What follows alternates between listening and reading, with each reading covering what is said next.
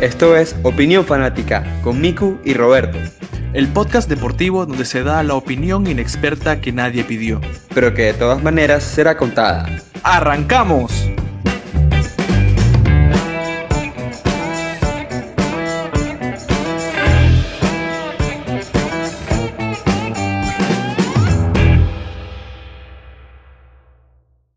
¿Qué tal amigos y amigas de Opinión Fanática? Episodio número 19, un episodio muy especial. Ya van a ver por qué, como siempre, acompañado de mi gran amigo Miku.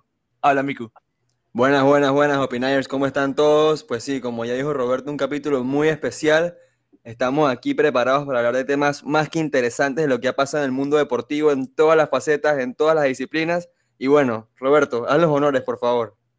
Bueno, para este episodio queríamos traer algo especial, algo diferente, así que decidimos invitar a nuestro amigo Daniel Franco de El Entretiempo. Él también tiene su podcast, así que voy a darle un espacio para que se presente. Hola Daniel.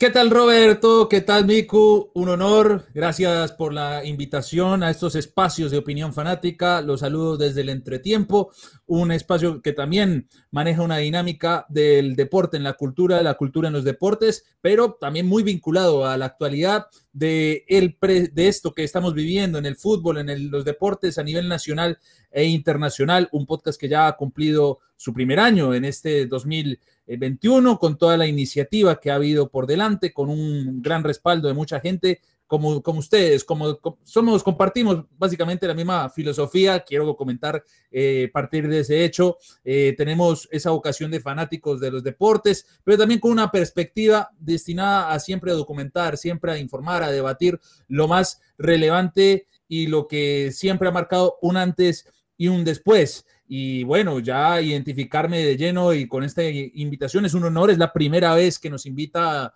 eh, un podcast y pues realmente estar en estos espacios para nosotros es realmente un honor y en particular para mí. Y pues ya que mencionaron opinión fanática, bueno, ahí yo parto diciendo mi opinión fanática y diciendo que como fanático aquí rompiendo un protocolo de lo que es el entretiempo, pero me encanta romper a veces los protocolos del entretiempo porque de eso se trata.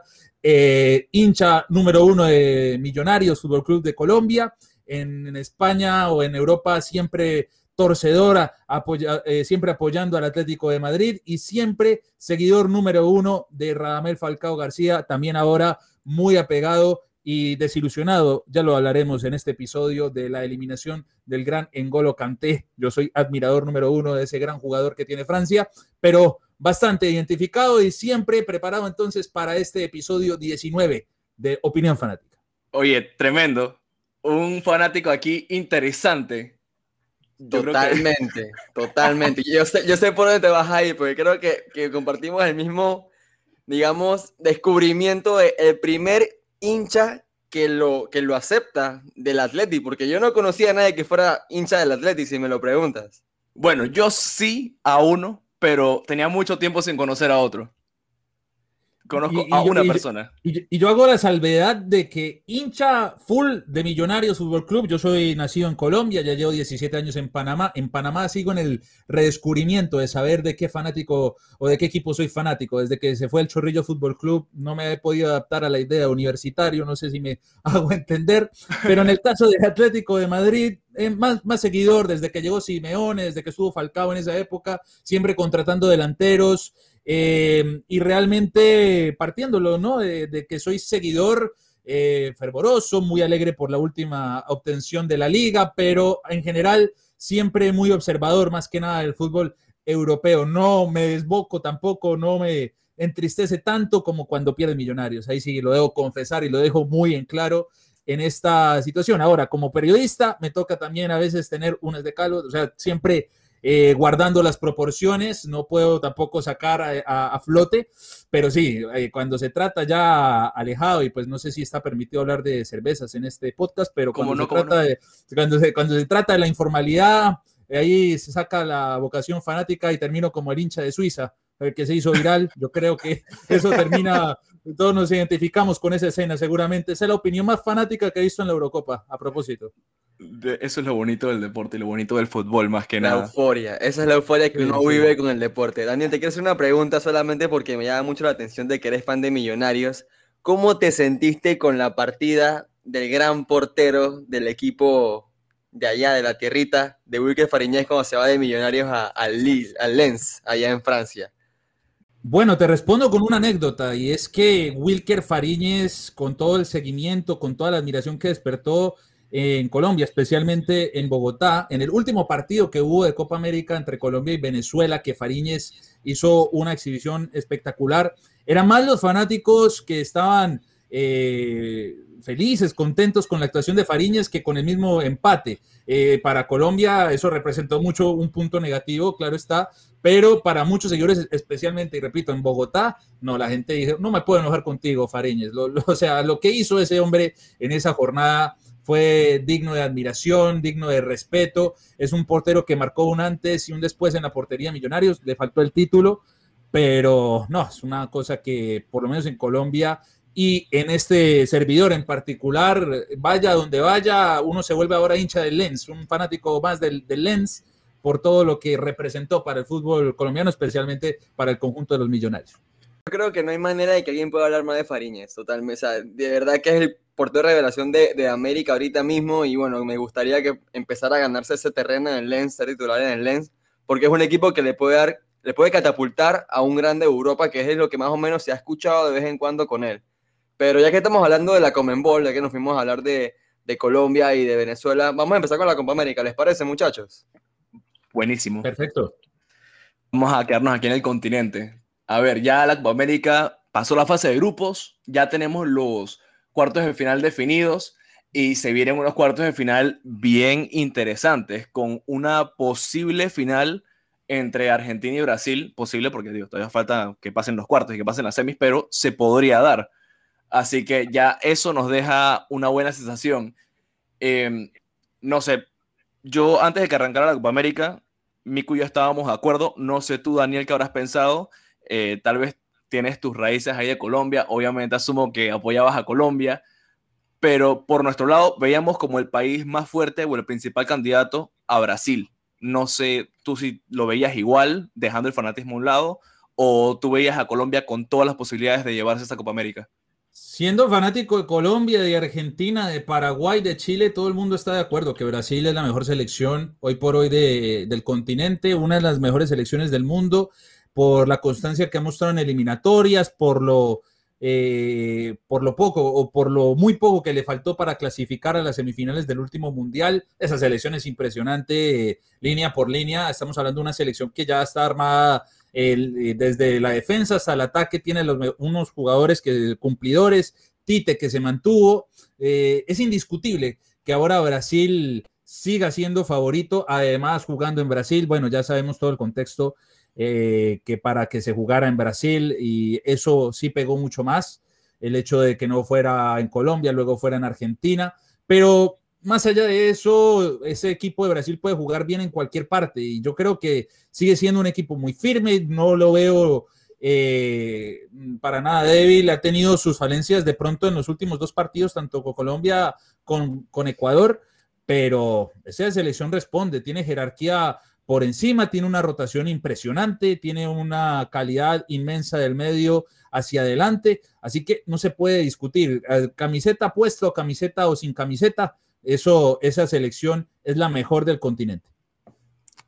Ya, es que ahí quería llegar, porque tocaste un punto interesante, porque Brasil jugó muy bien la fase de grupos, pero el partido que más le costó fue ese partido con Colombia, que lo ganaron que a mí, a mí, lo que a mí respecta, no debieron haberlo ganado pero al final pasó lo que pasó y ganaron el partido contra Colombia.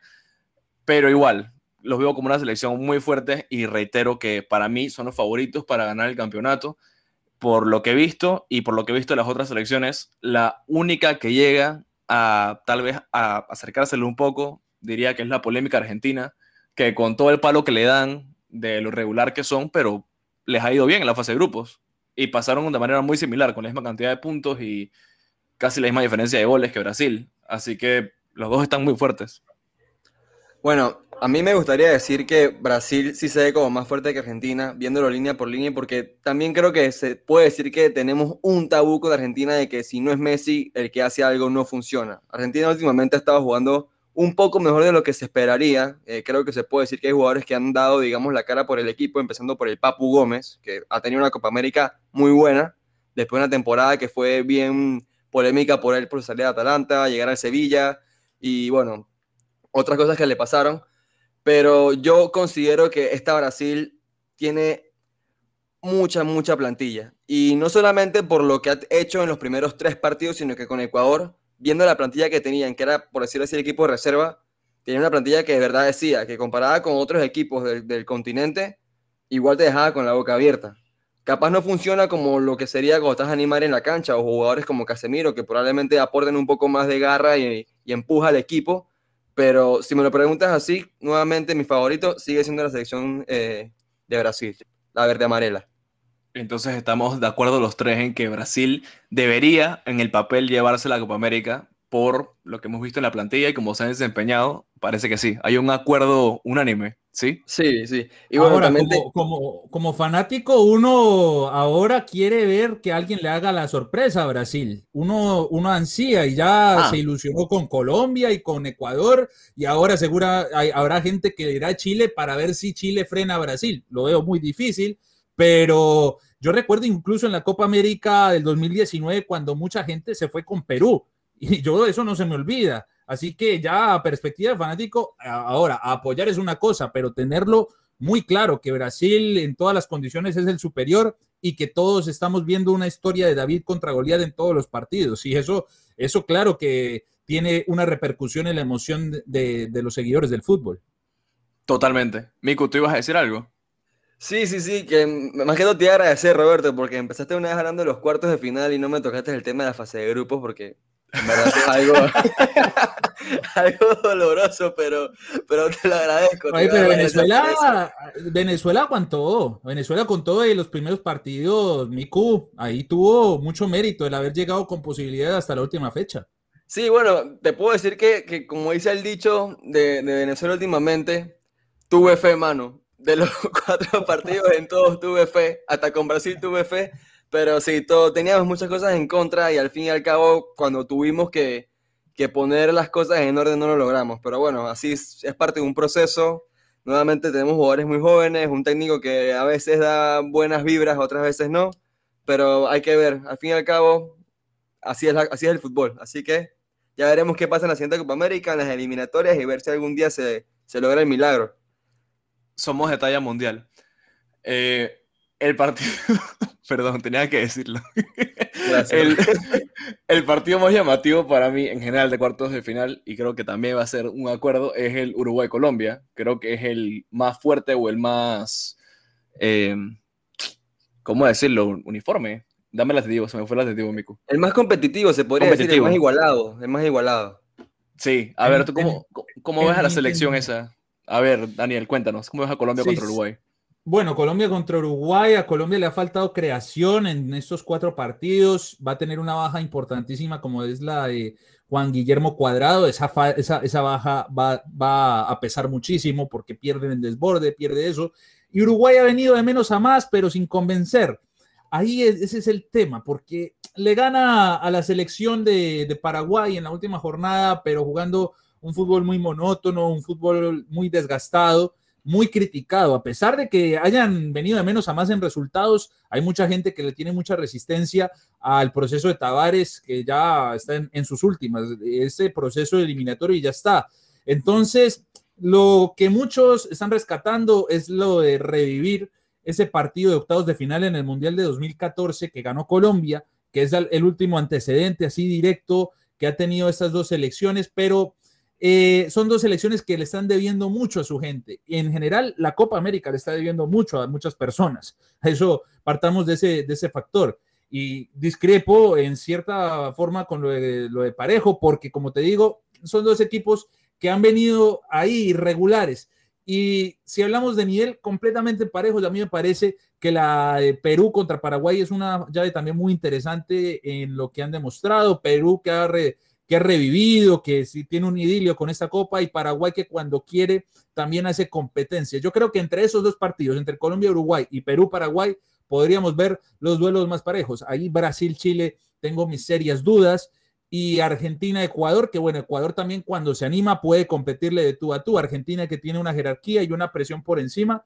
La emoción espero no nos falte, porque eso es el, comentario que siempre sale, ¿no? Que esta Copa América, al lado de la Eurocopa, lo que le ha faltado es, es salsa, es picante, yo no sé, pues eh, eh, en el formato en sí ha fallado muchísimo esta Copa y uno dice que va a comenzar el verdadero certamen a partir de ahora pero, o sea, ahí con entre esos cuatro partidos, esperamos que sea cual sea el de la gente, el favorito de la gente, que por lo menos los cuatro cumplen. Yo creo que sí va a ser así, que ahora en los cuartos de final, que es fase de eliminación, ahora los partidos van a estar más calientes, más interesantes. Pasó muy similar en la Eurocopa. En fase de grupos solamente hubo un par de partidos que, estuvieron, que estuvieron así interesantes, complicados, pero ahora estos octavos de final de Eurocopa, que llevamos para allá, otra cosa, partidos de otro mundo. Así que creo que debe pasar algo similar. Ahora que estamos en fase de eliminación directa, la Copa América se va a poner caliente. Me llama mucho la atención que, que hablas de la Argentina-Ecuador, pero siento que Ecuador ha venido de más a menos y no solamente en la Copa América, sino en general tanto en, eliminatorias. Un equipo que empezó sorprendiendo terriblemente, va de tercero ahorita mismo en la eliminatoria, pero últimamente sus partidos han sido puras derrotas, empates y bueno, otra derrota más. Entonces creo que ahí te estás yendo más que todo por lo que ves por los resultados de, las eliminatorias ante lo que hemos visto en la Copa América. Siento que Argentina debería pasarle por encima sin ningún problema a la selección ecuatoriana. Es, es, una posibilidad y es algo que las casas de apuestas, mucha gente tiene en el papel. Em, siempre, yo lo digo también partiendo de, una, de un principio de un libro o de un título de un libro que le recomiendo y aquí hago esa publicidad gratis, pero al gran señor Dante Padincieri, que en paz descanse, él tenía esa filosofía de decir que el fútbol es la dinámica de lo impensado. Y yo creo que en esta época particular, en particular, ha sido muy impensado todo el desarrollo y ha sido tan impensado incluso tener la Copa América en Brasil sin fanáticos, con todos los problemas que ha habido, que mm, uno no está tampoco, o sea, yo no vería tampoco descabellado pensar en una sorpresa. A Ecuador, sí, ahí comparto completamente, eh, Miku, que eh, ha venido de más a menos porque viene de golear o, mucha publicidad hubo después de que goleó 6 a 1 a Colombia. Un resultado que, paréntesis, eso eh, enoja a cualquiera, inclusive este servidor. Pero eso, eso, eso ya rabietas aparte, uno diría, no, eso ya Ecuador está con su generación de oro, hicieron muy buen suramericano sub-20, una participación destacable incluso en un mundial, en, los últimos mundiales. Así que, bueno, Ecuador eh, tiene algo interesante, lo mostró contra Ecuador y repito, estas elecciones, las 10, me quiero referir a las 10, bueno, Bolivia no tanto, pero cuando quieren son capaces de hacer fútbol de primer nivel. Perdón ahí, con todo respeto para los fanáticos de Bolivia, oyentes del podcast, no se, no dejen de seguir, sigan, sigan, opinión fanático, todavía, por favor, no se vayan. de, Bolivia se puede hablar que, que, quiere cuando puede, cuando juegan en Bolivia, porque ya cuando juegan de visita sí se les complica un poco las cosas. Pero, ya ni eso. No, ya ni eso, están muy mal ahora Bolivia, muy mal. Muy mal. Perdón, es que me sigo riendo. Es que me pensé en el meme este que sale como Gracias a todos por participar en Tu No. sí. No, sí, sí, no, no. Pobre, no se molesten. No, se molesten, amigos de Bolivia. No, no se molesten. Eh, ok, pero, ok. Sí, en verdad yo estoy de acuerdo con lo que dice, con lo que dice Daniel. Eh, pero por mi parte, creo que planteé mis comentarios acerca de lo que quería comentar, comentar de la Copa América. No sé si alguno de ustedes dos quisiera comentar algo más. ¿Algún país en específico que crean que tiene competencia aparte de Brasil? No sé. No, yo sí quería, más quería terminar diciendo que, bueno, que creo que Paraguay puede dar una sorpresa en la Copa América. Siento que a mí me gusta mucho, yo mucho de Miguel Almirón, me encanta cómo juega Miguel Almirón, y por lo que he visto de Paraguay, siento que tiene una plantilla como interesante, si lo queremos poner así. Si nos vamos al otro lado, creo que la decepción va a ser Chile, porque siento que Chile está jugando con una, una generación que ya está acabada, con su Alexis Sánchez, eh, eh Vidal, Claudio Bravo, entonces son jugadores que ya están en su última y creo que eso le, da, le pasa factura contra Brasil más que todo. con eso yo concluyo con lo que será la Copa América para mí. Argentina, Argentina es otra selección que, que, es la única que yo veo que le puede poner, plantear de tú a tú a Brasil, pero si no aplica lo del autosabotaje, porque a Scaloni le encanta complicar todo, hacer sufrir a Argentina últimamente, pero esa selección sigue siendo muy competitiva. Y ahí yéndonos por la línea de, la decepción, sí, Chile que llama a Lazarte, que ha tenido enredos con Rueda y pues termina llamando a Lazarte, que desde el primer minuto no pareciera técnico de selección nacional, y más cuando pues él asume el cargo y aún así los jugadores, ah, listo, te me cuidas y salen de fiesta, ¿no? Entonces, ahí eso está complejo. La situación para Chile está demasiado compleja eh, y les toca contra una selección muy seria que es Brasil. Así que mm, la imagen ahora de Chile a lo que fue hace cinco años es muy lamentable. Ojalá puedan cambiarla en 90 minutos, pero la tienen bastante complejo. Totalmente, de, acuerdo. Sí, yo también creo que la, la, sorpresa la pondría como que Chile viene a Brasil, porque desde que arrancó la Copa América, lo dije, que esta Chile está lejos de ser la selección chilena campeona de Copa América que conocíamos. Así que, exacto. Así que, de acuerdo también con Daniel, que lo mencioné, si hay una selección que le puede, que considero que podría tumbarle el sueño de levantar la Copa por segunda vez a Brasil, es por segunda vez consecutiva, me refiero. Si no, ellos ganaron la Copa América pasada. ¿Qué ganaron la...? ¿Sí? ¿Me estoy equivocando? Sí, sí, no, va bien. Sí, sí, Perdón, tuve lapsus mental, lapsus mental. Una laguna.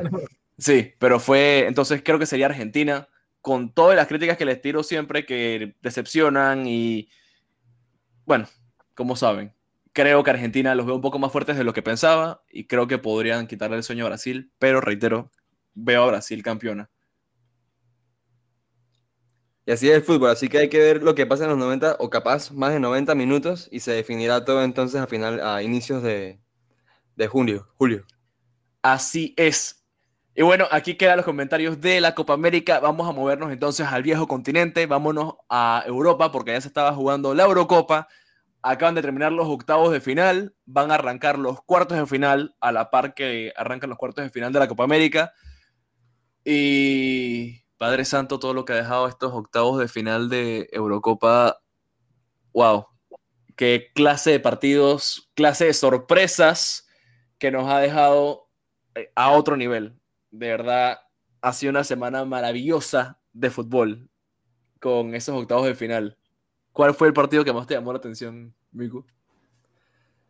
Creo que para todos va a ser.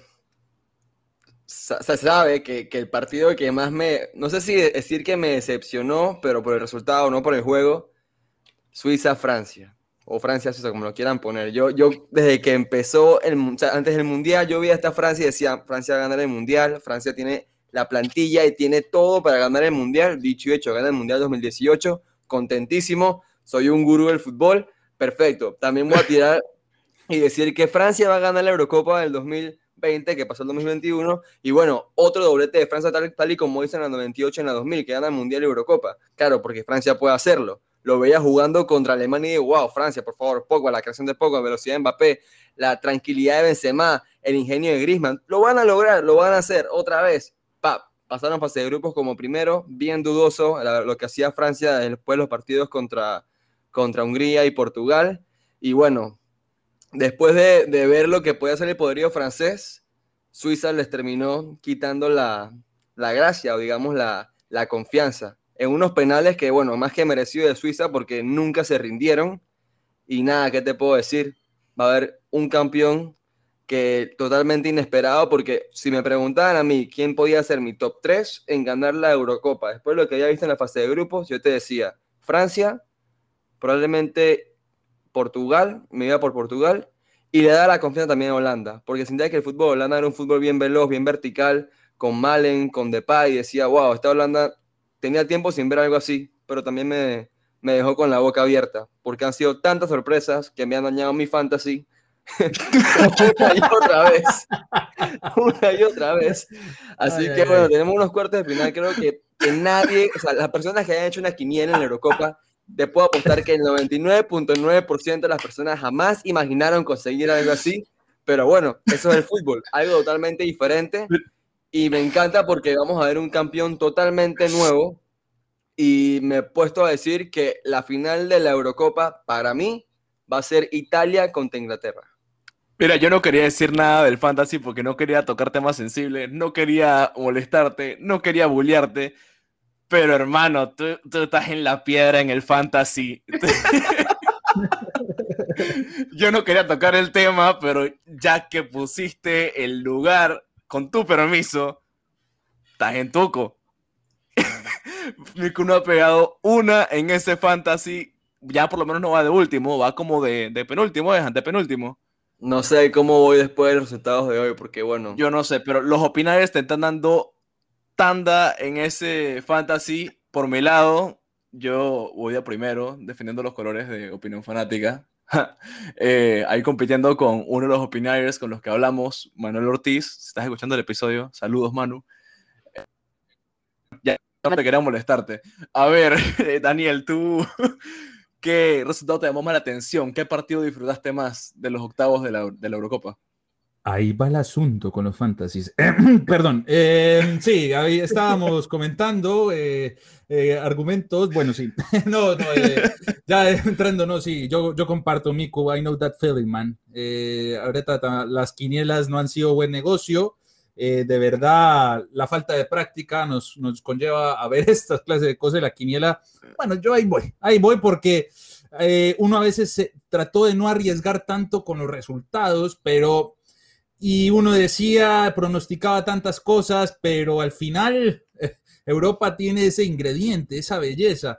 Y cabe esa particularidad de que en un mismo día juega España-Croacia, queda 5 a 3, eh, pero termina en 90 minutos 3 a 3 y lo pasa exactamente lo mismo entre Francia y Suiza.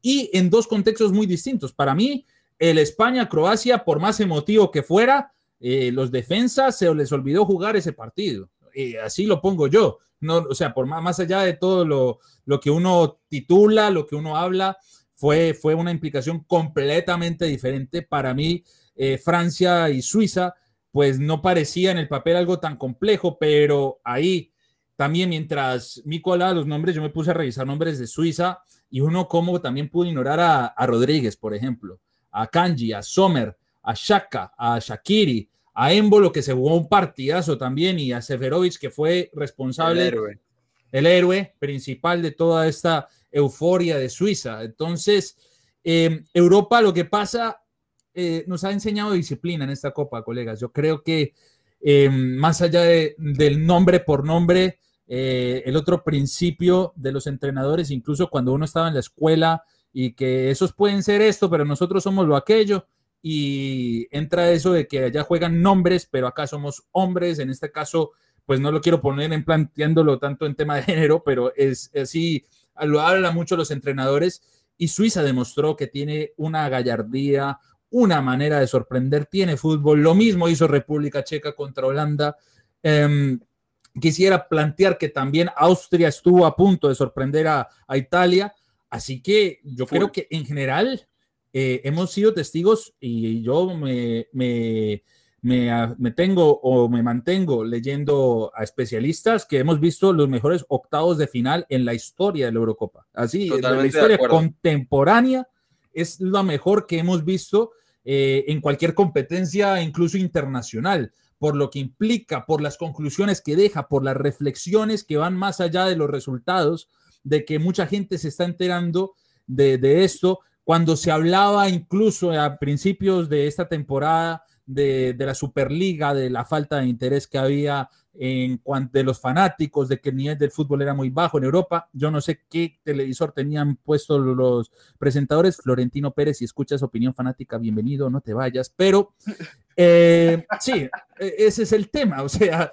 yo no sé de dónde el hombre sacó que la gente no estaba interesada. De hecho, el partido Francia y Suiza ha sido uno de los más vistos en la televisión española. Esos son datos que se están dando. El nivel de share es impresionante. El atractivo que está teniendo en todo el contexto es algo impresionante en números estadísticos, tanto dentro como fuera de la cancha. Así que, eh, señores, a disfrutar. E, es como diría el meme de los Simpsons, como diría Em, Gaspar, el, mejor amigo del abuelo Simpson, siempre, eh, qué momento para estar vivo, y es así, qué momento. Tal cual. Tal cual. ¿Los opinayers aquí también son fans de los Simpsons, solo para estar eh, en la misma página? Mira, no yo sí lo veo, yo sí lo veo. Ah, bueno, a ver. No sé, pues, yo, para, no estar tan fuera de contexto. Yo sí, pero los opinayers en general no sé. Nunca me he tirado un meme de los Simpsons hasta que yo recuerde, así que. Ah, bueno. Bueno, pero, pero, no, pero vale, se entiende la referencia, se entiende la referencia.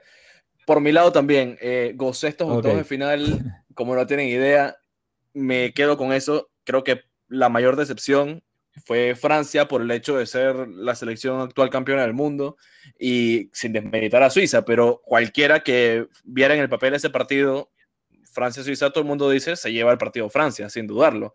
Por más buenos jugadores que tenga Suiza, que sí, los tiene, pero en el papel era un partido fácil para Francia. Creo que situación similar en la de República Checa-Holanda, que también fue otra decepción.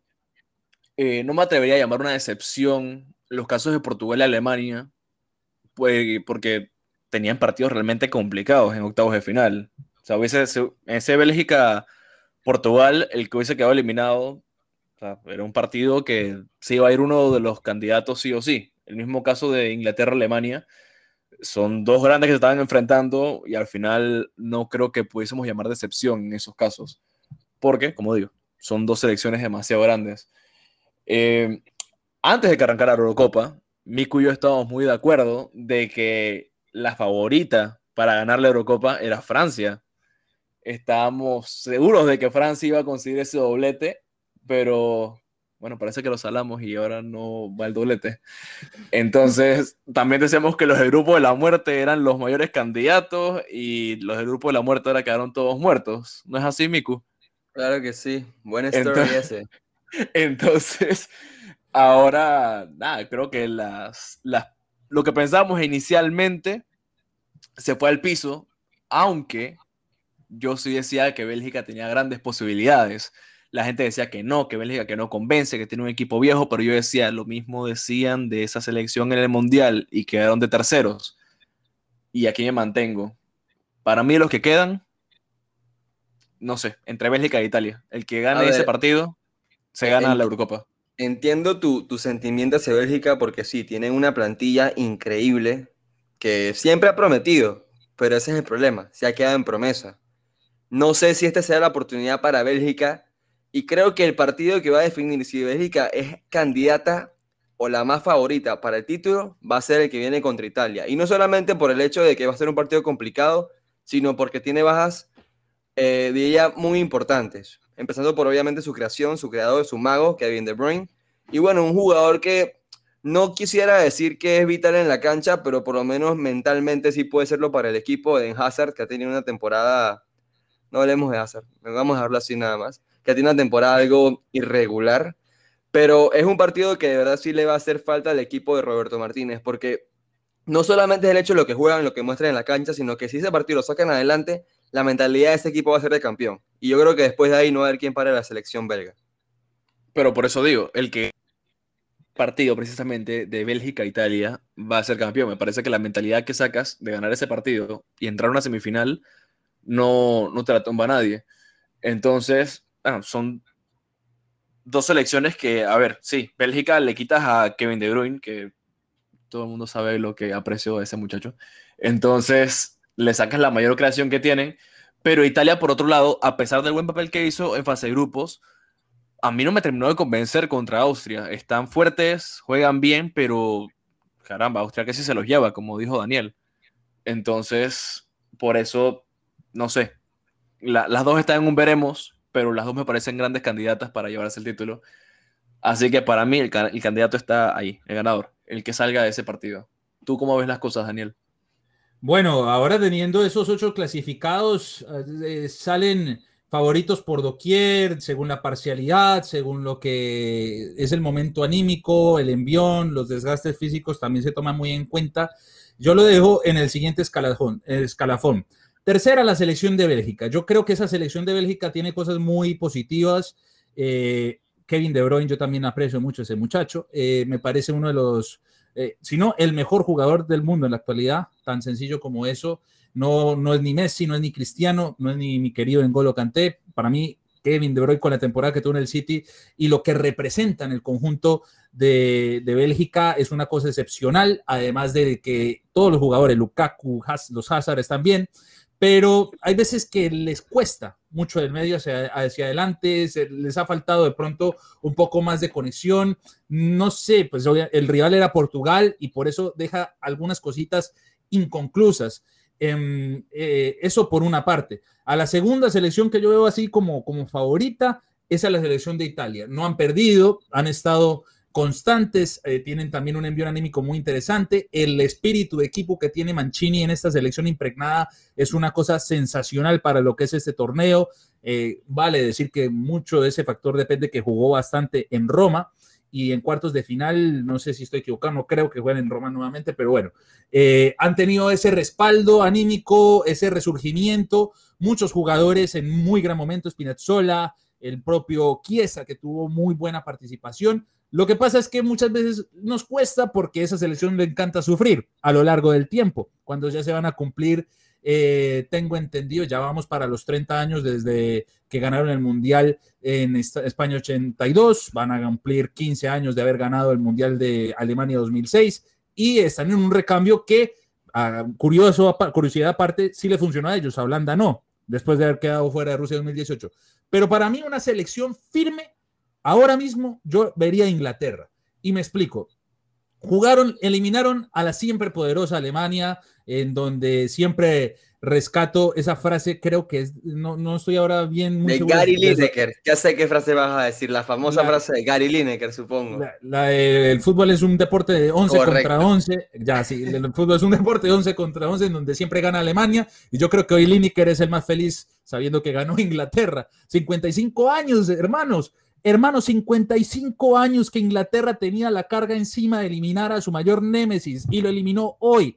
Lo eliminaron hoy. O sea, tienen un envío anímico importante. Saben, hasta ahora la UEFA no ha cambiado la sede de la final. Tienen la motivación extra que pueden jugar en Wembley. Tienen una generación que ha ganado sub-17, sub-20. Vienen por delante. También fueron semifinalistas en Rusia 2018. Em, les faltará de pronto algo en la definición, pero Southgate no le, le, le encanta descomplicarse. Ha ganado a buena lead lo que está construyendo y bueno, ya sabemos que tendrán sus momentos a veces inesperados, pero por plantel, por lo que tienen Foden, Grealish, eh, Harry Kane, wow, em, o sea, eh, por nombre, nombre por nombre, y yo ya yo lo digo y no quiero contradecirme, pero también es que por esquema de equipo ha sido una selección muy seria, que ha tenido sus cosas muy positivas, de pronto el partido más negativo que ha tenido Inglaterra ha sido contra Escocia, pero no sé, si it's coming home en esta temporada, yo no debería tan descabellado. Eh, puedo estar diciendo una opinión muy impopular, no dejen de seguir el entretiempo por eso, pero eh, yo, creo que, yo creo que Inglaterra tiene muy buenas chances en esta Eurocopa. Yo, yo creería que sí. Y no te lo niego. No te lo niego. Eso iba, eso iba también, porque como te mencionaba que el partido de Bélgica-Italia es importante para definir, si para mí si Bélgica gana, sería la mentalidad de campeona por todo lo que viene siendo como las, las cosas adversas que tienen para este partido pero Inglaterra obviamente no la descarto. Desde que empezó la, la Eurocopa o antes que empezara, yo siempre he dicho que Inglaterra debería ser el, equipo con mejor química en cancha por el hecho que son los jugadores que se puede decir tienen más conexión, son la, mayoría, o por lo menos los, te puedo decir que los 11 titulares, quitando capaz a Trippier, que no juega siempre titular, se conocen en la misma liga, eh, son muchos de casi mismos equipos, son con los que más se enfrentan unos con otros y por ende también cuando se concentran con la selección, comparten más tienen esa generación que, como tú dices, ganó un Mundial Sub-20, que le ganó a Venezuela en la final, ouch, eh, y tiene muchas promesas como son Mason Mount, Phil Foden, Grealish, que un jugador que emergió y ahora puede costar hasta ciento y pico de millones si lo compra el City, Harry Kane, que es un líder excepcional y es una máquina de goleo y asistidor nato también, que aporta demasiado al equipo. Y bueno, como tú dices, un, partido hoy que era vital. Inglaterra lleva de los cuatro partidos que ha jugado, cuatro porterías a cero. De verdad que la motivación que tienen debería darles para poder seguir avanzando en la competición.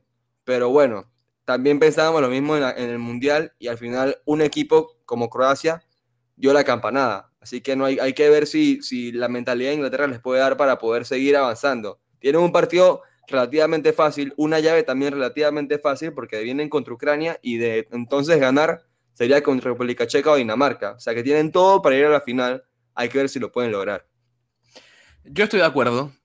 No descarto Inglaterra. El equipo lo tienen y les sobra.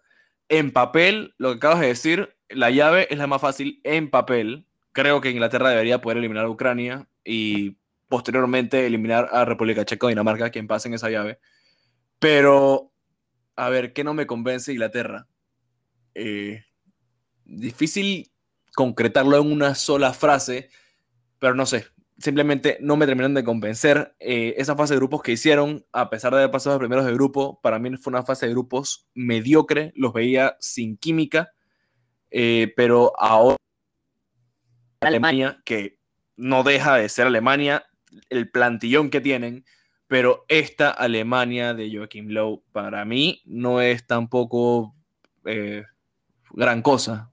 Del 2016 para adelante te refieres. No, 2016 para adelante te refieres, ¿no? Sí, está, lejos de ser la Alemania que fue campeona del mundo. Ya lo había dicho antes. Así que tampoco me arrodearía a alabar a la selección de Inglaterra, que sí, eliminaron, como dice Daniel, a un rival importantísimo para ellos pero no me arrodillaría a alabarlos por lograrlo porque esta selección de Alemania, a pesar del plantillón que tienen, no estaban a su mejor nivel, o mejor dicho, bajo, bajo la mejor dirección de Joachim Lowe. Ahora con Hansi Flick, creo que esa Alemania va a ser una bomba y cuidado con ese Mundial de 2022 con Alemania y Hansi Flick en el mando. Eso es tema de otro podcast. Pero eh, yo me quedo con eso en Inglaterra. A pesar de tener portería cero, no me terminan de convencer está Sterling cargándose el equipo. Sterling está haciendo con Inglaterra lo que no hizo en el City toda la temporada.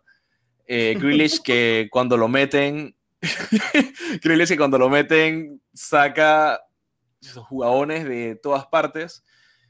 Y sí, o sea, el equipo lo tienen, solamente que, digo, no me terminan de convencer. Harry Kane, que fue goleador y asistidor de la Premier y acaba de prender su primer gol apenas.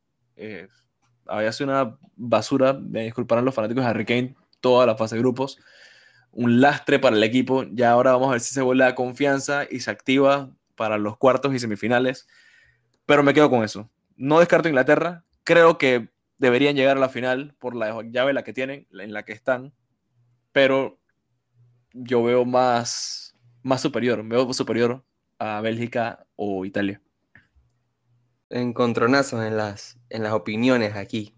Normal, Eso es lo bonito. Y siempre pasa, eso es lo bonito. Así es lo fútbol, así es el fútbol y, y, son puntos muy válidos porque al final de cuentas y, y concluyendo en ese tema, eh, es cuestión también de mentalidad. Es una selección que tiene muchas cargas encima, muchas presiones, ser los inventores del fútbol y solamente haber ganado un mundial y, y, todo, y todo lo que viene también por delante en la Eurocopa y tantas cosas que se habla de la Premier League, que si está valorada o no. Um, sí, son cosas que, que, que, también implican. Y ojo, yo doy a Inglaterra, pero sin descartar, como bien estoy diciendo, a otras selecciones, a otras naciones que andan también eh, de, con la capa bien en alto. Y yo también me cuidaría también de Dinamarca, que tiene esa motivación encima de haber, de, que tienen a un jugador además apoyándolos, eh, como es Eriksen, con todo lo que aconteció en esa primera fecha, y a partir de eso lo que pudo resurgir Dinamarca, lo de estar jugando por él, también yo, yo soy creyente en esas cosas, de que ese tipo de, situaciones, de circunstancias, eh, ayudan de pronto o, o, se vuelven parte de un ambiente, de, de un todo, ¿no? Entonces, Sí, y pues nos habla mucho de España, que también ha sido campeona dos veces en los últimos tiempos, tal vez por el, mismo efecto de Inglaterra, ¿no? Pues no, no, es por plantel eh, eh, y más allá de haber goleado 5 a 0 a, Eslovaquia, eh, se complicaron demasiado contra Croacia, mucha gente también sigue sin comerle mucho cuento a Morata o al mismo Unai Simón, pero, o sea, como bien decimos y reitero la, frase de Pansieri, el, fútbol es la dinámica de lo impensado y la Eurocopa ha sido una conclusión general de esa frase. Sí, así es. Yo no me tomé el fuego por España. Para mí han llegado más lejos de lo que esperaba, realmente. Me disculparán fanáticos de España. Eh, porque veía una selección muy joven y pero nada, al final sí, se complicaron con Croacia, sacaron el partido adelante de una u otra forma.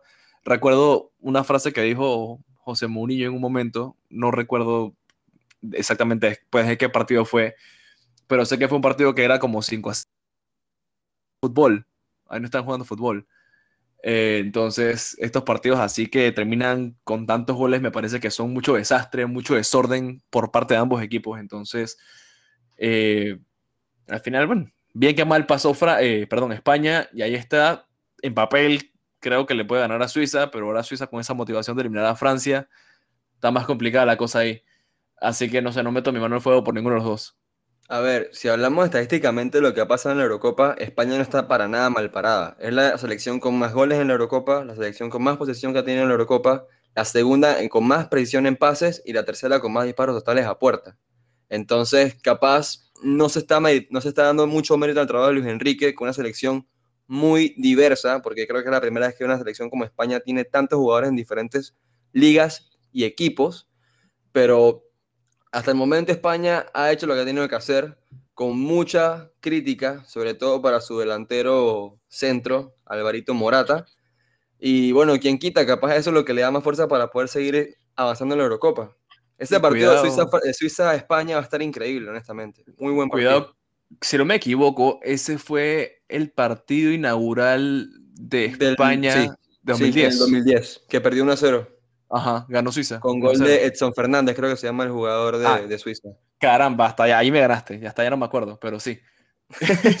¿Qué nivel? Ah, yo me acordaba del partido, pero me acordaba que ganó Suiza 1 a 0, pero hasta allá no me acordaba, me ganaste. Me acuerdo de cómo fue el gol y todo. Aplauso para Miku, felicidades. Eh, estamos en la escuela, ¿cómo viste el gol? Ey, ey, ey, ey eso no importa. Al profesor de secundaria del señor Miku le tengo una noticia. yo no estaba prestando atención en esa clase. Yo sí me acuerdo que estaba en clase, yo ni me enteré de ese gol. ¿Cómo? Eh, eh, me dejaste esa duda existencial ahora, ¿eh? wow. Me siento viejo ahora. Solamente falta que, que salga Miku y diga, sí, me acuerdo, estaba en clase de matemáticas con el profesor tal dando la materia. No, no, no, no me puedo tirar hacia el agua. Ya, ya. Mucho con lo que dije al comienzo. bueno. bueno, Entonces ahí quedan los comentarios del euro. Espérate, yo dije que mi favorito entonces para ganar la euro está entre Bélgica e Italia. Ya Daniel dijo que está para, por Inglaterra. ¿Tú, Miku, a quién pones como favorito?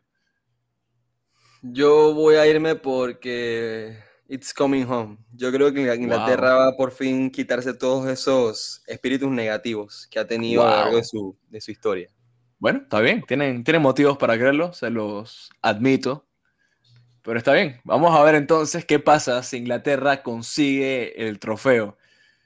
Y listo, aquí quedan los comentarios de Eurocopa. Y si nos quieren debatir, si no están de acuerdo con algo, se pasan por el Instagram y ahí nos comentan. Pásense por el entretiempo también y le tiran la peña a Daniel si quieren. Pero bueno, pero bueno, entonces yo creo que con esto terminamos los comentarios de fútbol.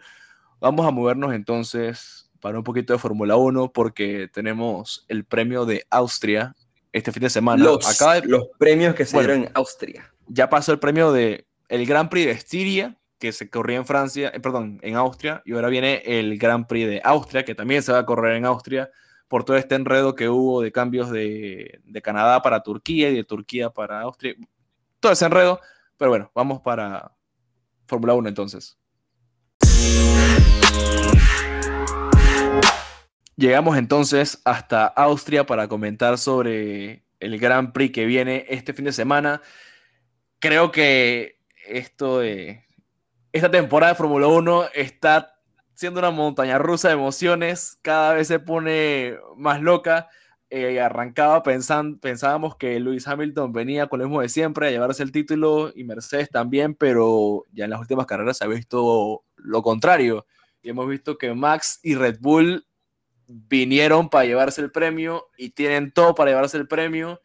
Eh, esta última carrera que pasó, Red Bull ganó la carrera por con más de 30 segundos de ventaja sobre Hamilton. Checo estuvo a medio segundo. Si le dabas 500 metros más, Checo le quitaba ese tercer puesto a Valtteri Bottas. Y caramba, ahí está Red Bull presionando duro a Mercedes.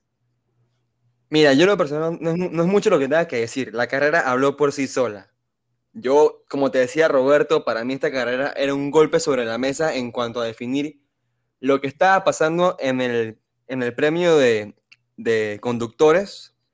Y como te decía, la, la maniobra o digamos la, la destreza de Max en esa pista es de campeón. Y no solamente por la ventaja que consiguió con Hamilton, sino la manera en la que terminó la carrera, que digna de aplaudir, porque eso, como te digo, es un golpe sobre la mesa de que él ya no está para seguir estando peleando con Mercedes por el segundo puesto o el tercero. Él, va a ganar ese campeonato, porque se le ve la mentalidad que tiene. Yo no tengo nada de comentar en la carrera más que eso. O sea, se definió que Verstappen va a ser el campeón este año de ese, de ese premio. Va a ser el mejor del mundo esa temporada. Ya, para ti es campeón de Fórmula 1, Max. Sí, aunque, falten, falta la mitad de las carreras todavía, pero para ti es campeón. Para mí es campeón. Y para mí también Red Bull, con lo que hizo ahora con Checo Pérez, va a ser también campeón de constructores. Red Bull va a levantar esos dos premios. Checo ya le agarró la confianza al carro y quitó la maldición del second driver de Red Bull. Así que ahora sí vienen con todo. A ver, Daniel, ¿tú tienes algún favorito en Fórmula 1? ¿Algún conductor en especial que te guste? ¿Le vas a alguna escudería? No sé.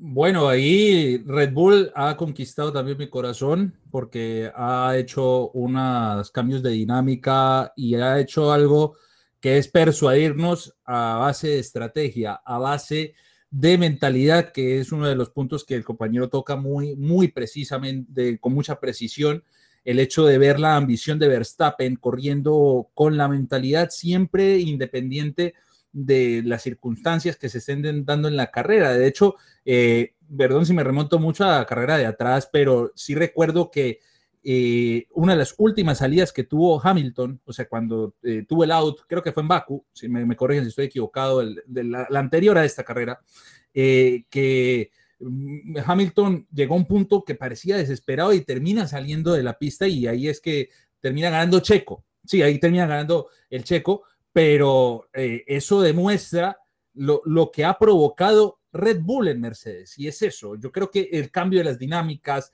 el entendimiento de la estrategia, la comunicación que existe eh, Verstappen, Red Bull, Red Bull, Checo, Checo, Red Bull, ha sido una cosa muy efectiva, a diferencia de lo que ha pasado entre Hamilton, Mercedes, Mercedes, Botas, Mercedes, eh, Botas, Mercedes, que yo creo que ha sido lo determinante para que Red Bull ahora esté en ese, en ese, en ese rumbo. Yo no tendría la gallardía como, como lo ha expresado Miku, el de, dar un campeón de una vez, pero me encantaría que fuera Verstappen. Y me quedo también viendo los, los, pilotos que no están en podio, ¿no? El, el hecho de disfrutar todavía Vettel, de disfrutar lo que aplica Raikkonen, eh, lo que a veces nos sorprende Lando Norris, que ha sido un piloto que va eh, poco a poco dándonos mucho de qué hablar. Hay un gran futuro en la Fórmula 1, a veces con la poca o ilusión que nos genera alguien como Charles Leclerc y que Mazepin se quede ahí en el fondo, que, que ese no, no, tiene nada que ver en esta historia. Pero, compartimos, compartimos muchos ideas. pero sí, en conclusión y en líneas generales, compañeros de opinión fanática, yo me quedo con Verstappen, pero no sin resquemor, porque entiendo también el lo caballero que es Hamilton. Eh, ha sido muy caballero, incluso quedando en segundo lugar. Pero era Verstappen, da mucho gusto y ha hecho que también la Fórmula 1 tenga de vuelta mucha fanaticada interesada por todo esto que estamos discutiendo en podcast como este, de cómo ha cambiado la Fórmula 1 y lo curioso, ah, eh, cierro también con esa salvedad. Red Bull en el fútbol, por ejemplo, ha causado muchas opiniones en contra con el Leipzig, con el, con el proyecto en el Salzburg, también con el proyecto que tienen en Brasil, eh, lo que han proyectado en el fútbol. Pero en la Fórmula 1 es completamente lo contrario todo el mundo, y me debería decir, incluso hay gente de Mercedes que ya estará algo aburrida de ver siempre ganar a Hamilton, se ha rendido a los pies tanto de Red Bull como del actual líder que es Max Verstappen. Mira, si me preguntas a mí, yo tampoco me atrevo a dar por ya como que por seguro que Max va a ganar y que Red Bull va a ganar. Lo veo muy posible, pero no me atrevo todavía a dar el statement. Sin embargo, combino un poquito con lo que decía Daniel yo creo que lo que ha pasado aquí esta temporada es una combinación de muchísimas cosas. Red Bull ya varios años estando rezagado por Mercedes y finalmente sacan un carro muy bueno y me atrevo a decir que el carro es hasta mejor que el de Mercedes de este año. Eh, al mismo tiempo, me parece que Mercedes se relajó un poco pensando que tenían el campeonato tal vez en el bolsillo, tal vez se confiaron que tal vez Red Bull no iba a sacar eh, el, el, mejor auto con todo este problema que hubo con Honda al principio, que supuestamente se iban, al final no se fue Honda de la Fórmula 1. Y bueno, tal vez, digo yo, que tal vez eso hizo que Mercedes se relajara en cierta forma. Eh, acompañado a que el carro Mercedes, como digo, no es el mejor, por lo menos comparado contra el de Red Bull de este año, ahora se muestra la verdadera habilidad de Valtteri Bottas, que no es el conductor de élite que tal vez algunos podían llegar a pensar, y se demuestra nuevamente que el carro de Mercedes aporta más que los mismos pilotos de Mercedes, aunado a la gran mentalidad de Max Verstappen, que ya sabe y tiene entre ceja y ceja que le puede ganar y lo va a hacer entonces, todo esto es una combinación de muchas cosas que están pasando y creo que es lo que va a encaminar a que Red Bull y Max Verstappen se lleven el título. Más, no me atrevo a darlo todavía por seguro porque faltan muchas carreras todavía, no sabemos el cambio de mentalidad que pueda tener Hamilton, que nos gusta o no, es un campeón, es un excelente piloto, así que todavía faltan muchas cosas, ¿no? Eh, pero algo muy interesante, y lo hablaba con Miku el día de la carrera eh, del domingo pasado en Austria, es que si Mercedes no pudo ganarle con autoridad en un circuito de ese tipo a Red Bull, hay un problema grave. ¿Por qué? Austria es un circuito con tres rectas largas, tres zonas de DRS, un circuito de velocidad, de poder, que es en lo que teoría se especializa Mercedes, y Red Bull, y para llevar. Entonces creo que hay un problema grave en Mercedes y si no lo corrigen rápido, rápido, llámese esta carrera que viene, creo que se acaba el campeonato para Mercedes. Es que ese es el punto en el que voy. Siento que ese fue el golpe sobre la mesa. Han, tenido diferentes circuitos en los cuales cuando ha ganado Hamilton no ha sido por una ventaja significativa. Ha sido bien peleada las, carreras que ha ganado Hamilton. Creo que han sido como dos o capaz, capaz tres, no estoy muy seguro ahorita mismo. Pero lo que ha hecho Mercedes es que en cada, en cada eh, Grand Prix han dado como esa presión. No ganando, ok, pero siempre como que dejando, haciendo entender a Mercedes que están ahí. Y Verstappen llega ganando dos Grand Prix seguidos. Y este, como te decía así, como lo acabas de mencionar, era algo que, viendo la pista, era una pista full Mercedes. Velocidad, rectas, excelente. Pero que lo ganara Verstappen y con el gap que lo hizo, porque fue un gap inmenso, eso es lo que me dejó boquiabierto. Exacto. O sea, realmente la carrera no fue muy entretenida, si la vamos a comparar con Baku, pero, o sea, lejos de ser... Circo Soleil. Exacto. O sea, lejos de ser una carrera así tan entretenida como la de Baku, fue una carrera realmente bien monótona. Creo que ni hubo safety car. No, no, no para nada. O sea, no hubo ni accidente, para, por lo menos para el morbo, nada.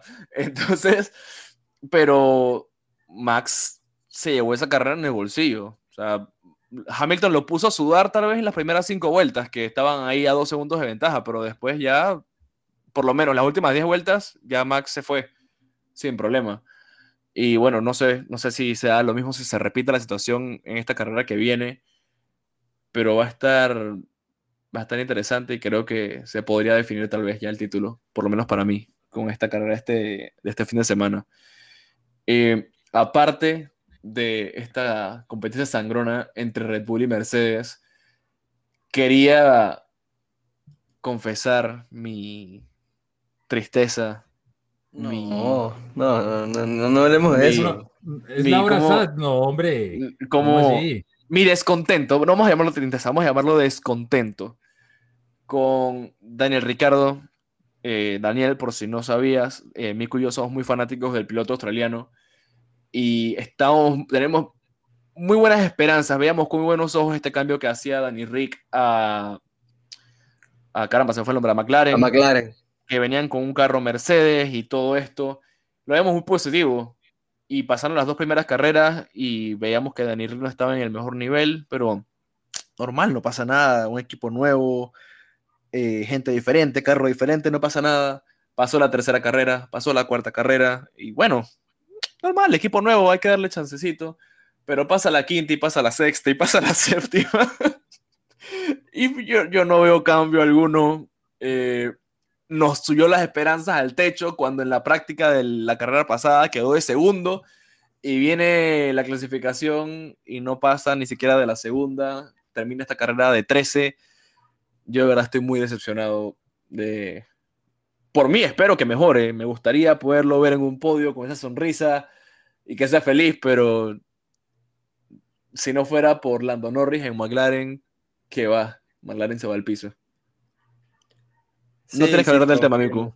Es un tema difícil para ti también, así que solamente quería expresar mi descontento. No, bueno, sí, como tú dices, o sea, básicamente Lando es el que tiene a, a McLaren ahí en esa tercera posición en el, Constructor y, pues qué bien, qué bien ver que, que, lo que ha estado cultivando McLaren en estos últimos años ha funcionado. Pero bueno, yo sigo esperando a que Richardo consiga ese despegue.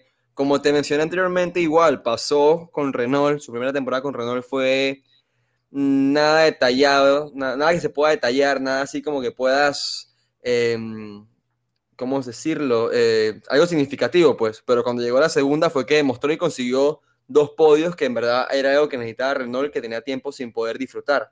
Así que yo no he perdido totalmente la esperanza. Sí espero más porque obviamente la edad es un factor en contra, no es, alguien joven que, que tenga una curva de mejora rápida, ya tiene 31 años Daniel Richardo, pero no voy a parar de apoyarlo yo con eso cierro mis comentarios de Fórmula 1 por el día de hoy, porque ya me, me tocaste un tema sensible, Roberto. Perdón, no era mi intención lastimarte. Perdóname. Solamente quería expresar mi descontento, pero sí, igual. Opino exactamente lo mismo que tú. Y bueno, ya por mi lado, ansioso de que venga la próxima carrera, la segunda carrera en Austria este año. Deseoso de que Max gane esta carrera y Checo, ¿por qué no? También que la gane o que quede segundo, tercero. Sería bonito. Eh, pero sí, también cierro mis comentarios de Fórmula 1. No sé si Daniel quieres agregar algo más, algún comentario específico de algún otro piloto. A seguir disfrutando la Fórmula 1, a seguir viendo, a tener eh, la oportunidad de seguir eh, reenamorándome. En el caso, yo, este mensaje va para los que no habían seguido la Fórmula 1 en estos últimos tiempos. Ya hay argumentos para volver a seguirla hay muy buenos pilotos en general, eh, sacó a Mazepin, ¿no? Eh, pero, perdón, yo la tengo contra Mazepin, yo, yo creo que todos la tenemos contra Mazepin, yo creo, yo creo. Eh, sí, total. Pero, y, ajá. Y yo personalmente contra Lance Stroll, pero no importa. Ajá. Bueno, hay, hay veces que, que, también Stroll, no, yo también quiero ver sonreír a, a, Richardo, a Richardo, perdón, Así que disfrutar, disfrutar el automovilismo en, que está viviendo un gran momento y que pues sea Verstappen que siga siendo líder, ¿por qué no? Bueno, ahí están los comentarios de nuestro gran invitado y yo creo que ya con eso se nos acaba el episodio número 19 de Opinión Fanática. Antes que todo, muchísimas gracias a Daniel por acompañarnos. Un excelente episodio, muy entretenido. Gracias por todos tus comentarios, muy acertados. Excelente debate. Que se repita. Y que se repita. Claro que sí. Bueno, además está decirles, amigos de Opinión Fanática, que en el entretiempo nos pueden seguir en redes sociales. Me permiten acá un poquito de publicidad interna. ¿Cómo no? No, hay problema.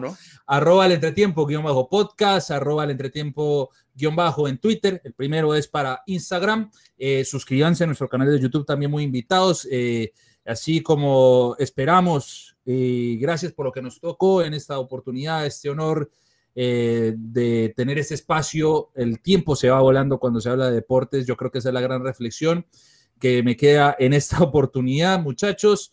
Y decirles que tienen un espacio eh, garantizado, reservado en el entretiempo, en algún episodio, próximamente como lo hemos venido anticipando y hacemos este anuncio, no lo hemos hecho todavía oficial en nuestras redes, pero aprovechamos opinión fanática para invitarlos al próximo estreno que tendremos en la emisora La Exitosa. Esperamos que todo se concrete para tener esa oportunidad y para que nuestros episodios se trasladen ahí y para tener, cómo no, invitados de honor como Roberto y Miku.